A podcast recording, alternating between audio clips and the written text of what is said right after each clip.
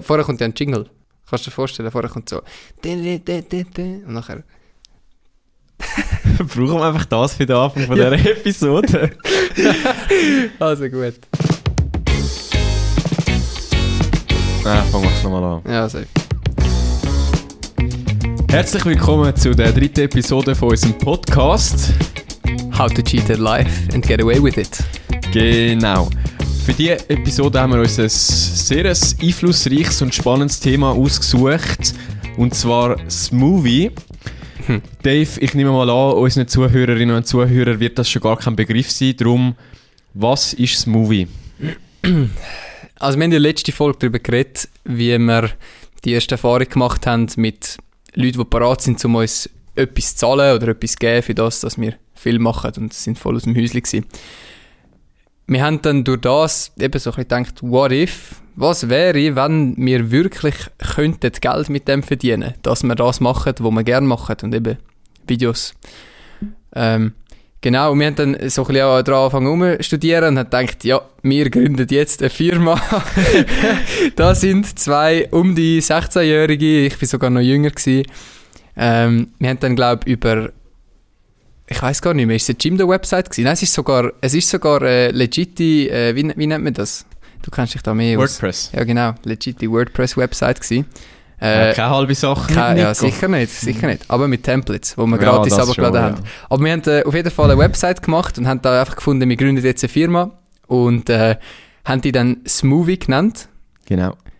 Ich weiß noch, wo wir mit, wo wir also mit dem Namen aufgekommen sind, ist im guten alten, berüchtigten Compi-Raum gewesen, wo wir ein Brainstorming am machen gewesen sind und ich glaube, die Idee ist einfach plain and simple gewesen von Leuten, die Smoothie nicht richtig können aussprechen können.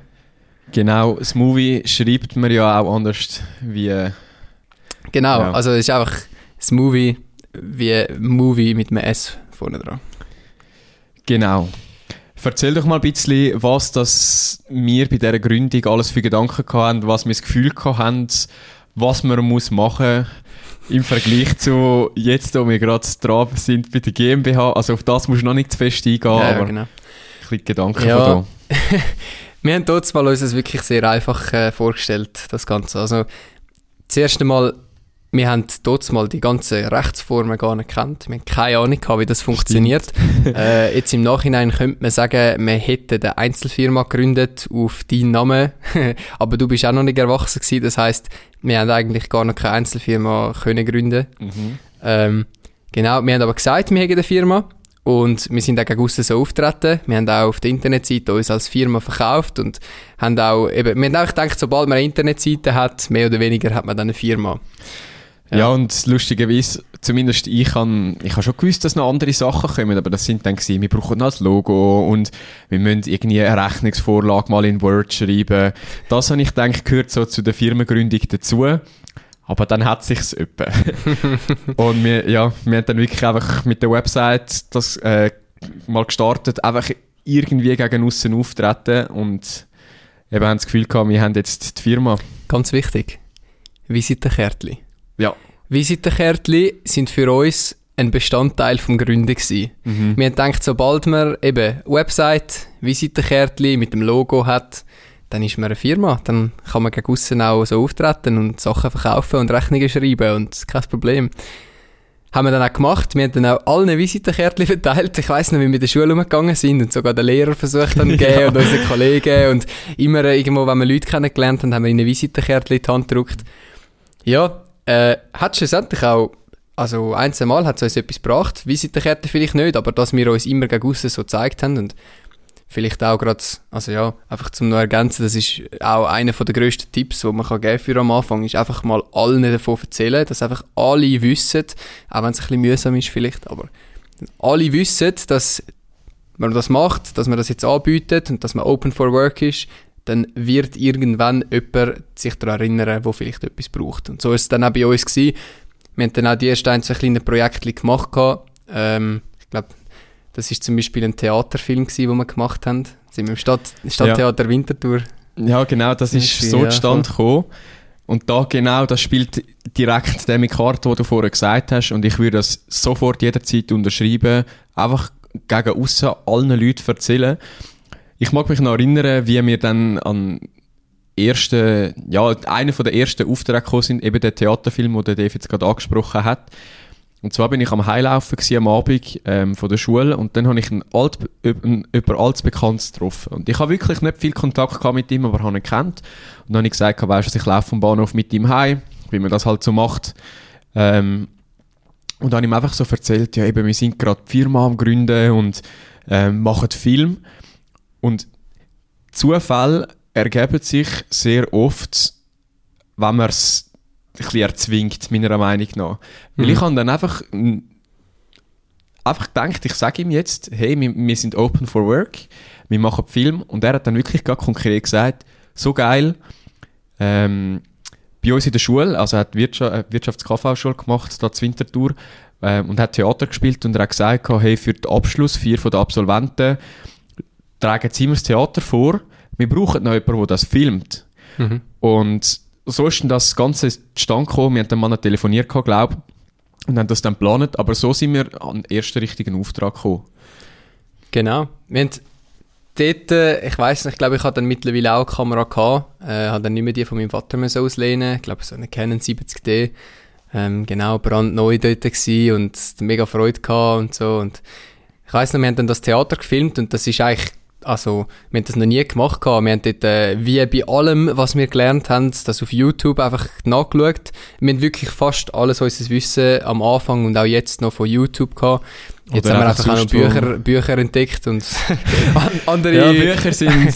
andere Orte, wo man, kann, wo man kann Wissen finden Aber wir haben wirklich viel auf YouTube gelernt ähm, und haben dann das Theater dort gefilmt gehabt und so ein Multicam-Setup gemacht, glaube mit, mit drei Kameras. Eine haben wir, glaube sogar noch irgendwie von, von Ihnen oder von deinem Vater oder so Nein, das- ausgelehnt. Und- das weiss ich noch, ich habe dort äh, gewusst, wir wollen noch eine dritte Kamera. Also man muss sich so vorstellen, das war im Stadttheater in Winterthur, gewesen, wo wir das Ganze dann gefilmt haben. Ähm, und wir haben dort, äh, der Dave und ich haben uns so, so aufgestellt, dass wir quasi die Bühne flankieren, beide, und von der Seite her können filmen und haben auch gesagt, wir haben dann Kameras auf Stativ gestellt, dass wir wirklich auch das Geschehen können verfolgen mit der Kamera, zoomen, was auch immer.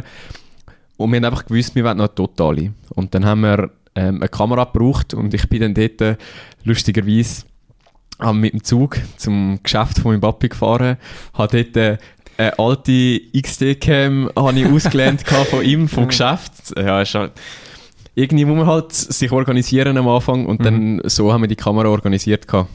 Ich weiß auch noch, dort ist es auch, also wir haben schon gewusst, wir wollen ein bisschen Geld damit verdienen, aber ich glaube, für den Auftrag selber hat es eigentlich gar keine Bezahlung gegeben. Nein, also, haben. Sie haben, uns, sie haben uns gar nicht etwas zahlen Ist das dort gewesen, wo wir mit den DVDs das gemacht haben, oder ist das ein Jahr später gewesen? Ich glaube, das ist schon dort. Ja, ich glaube auch.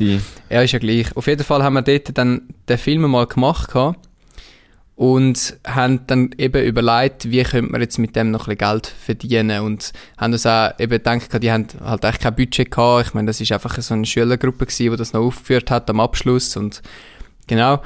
Was wir dann gemacht haben, ist, wir haben einfach DVDs brennt und ich weiß noch, wie wir die in deinem, in deinem äh, Schlafzimmer in, in Elk am, am Brennen sind, eine nach der anderen. Ähm, sogar noch das DVD-Cover und alles gemacht und dann haben wir die, glaube für 20 Stutz pro DVD oder so, haben wir die nachher verkauft an diesen Leuten. Also einfach denen, die beim Theater mitgespielt haben. Mhm. Und äh, ja, genau, das ist, glaube ich, einer von der ersten, oder wahrscheinlich sogar der erste Auftrag gewesen, wo wir ein bisschen etwas verdient haben damit. Ich glaube, wenn ich mich recht erinnere, wäre Also wirklich gewesen. so, dass wir nachher Geld gehabt haben und nicht etwas anderes dafür bekommen Ja, haben, genau. definitiv, ja. Ja, voll. Ja, und das, ich meine, es ist nicht viel gewesen. Wir haben vielleicht 20 DVDs, knapp 15 DVDs verkauft oder so. Und Ja. dann, äh, ich meine, kann man sich ausrechnen, es sind vielleicht 300, 400 Stutz gewesen, die wir dort gemacht haben damit. Und äh, das ist nachher alles wieder direkt in neues äh, Equipment reingeflossen. Ich glaube, wir haben es untereinander... Visitenkärtchen. Ja, oder Visitenkärtchen oder so, so Sachen. Also das haben wir dann direkt wieder reinvestiert. Das Mhm. ist am Anfang auch mega unsere Philosophie gewesen. Jetzt, wenn wir zurückschauen, wir haben eigentlich... Ich meine, das ist auch das gewesen, wo wir uns so darüber gefreut haben, dass wir können Geld mit dem verdienen und dann uns besseres Equipment können leisten durch das. Mhm. Und wir haben zwar vielleicht noch nicht so strategisch überlegt, aber eigentlich strategisch gesehen ist es mega gescheit gewesen, dass wir das Geld nicht einfach behalten haben und gesagt haben, geil, jetzt haben wir ein bisschen Geld verdient während der Mhm. Schule mit dem, sondern wir haben immer noch genau das gleiche Leben gelebt und einfach uns zusätzliches Kameraequipment gekauft. Wir haben dann mal, ich weiß noch, wo wir kurz vor dem Franzunterricht, so in der Pause, haben wir äh, so ein Yelangu Steadicam von AliExpress. die, die, die, die, die, die erste Folge gelassen haben, die wissen, was wir für eine Beziehung zu AliExpress haben. ja. Ähm, ja. Aber äh, genau so äh, genau so Sachen haben wir dann eben bestellt gehabt, mal ein Steadicam bestellt, nachher weiss ich, dann haben wir mal von uns aus, bei einem Campingplatz, wo, wo ich mit der Familie immer angegangen bin, äh, haben wir gefragt, ob wir dort einen Film machen für den. Ähm, wir sind wirklich immer so äh, einfach mega motiviert gewesen, um möglichst viel Projekt machen und nachher sind wir zu dem Campingplatz und dort haben wir sogar gratis können übernachten weil wir dort einen Film gemacht haben. Schlussendlich ist der zwar nie fertig geworden, aber dort haben wir dann zum Beispiel das erste Mal mit der Steadicam dann eben können filmen. Genau. Ja, genau, für die, die es nicht wissen, äh, der Campingfilm ist nachher wirklich auch, dort sind wir dann wirklich engagiert auch wieder geworden, zum, zum einen Imagefilm von, von einem Campingplatz drehen im Jura und ja, willst du da ein bisschen mehr erzählen? Du hast eine ja, andere ja, Beziehung voll, zu also, dem Camping. Genau. Also eben, wir sind mit der Familie immer dort angegangen und ich habe dann einfach mal eine E-Mail geschrieben gehabt, dem, äh, dem Typ vom, vom Camping, dem Besitzer und habe einfach mal gefragt gehabt, ob wir etwas für ihn machen können, ob er das können brauchen und so.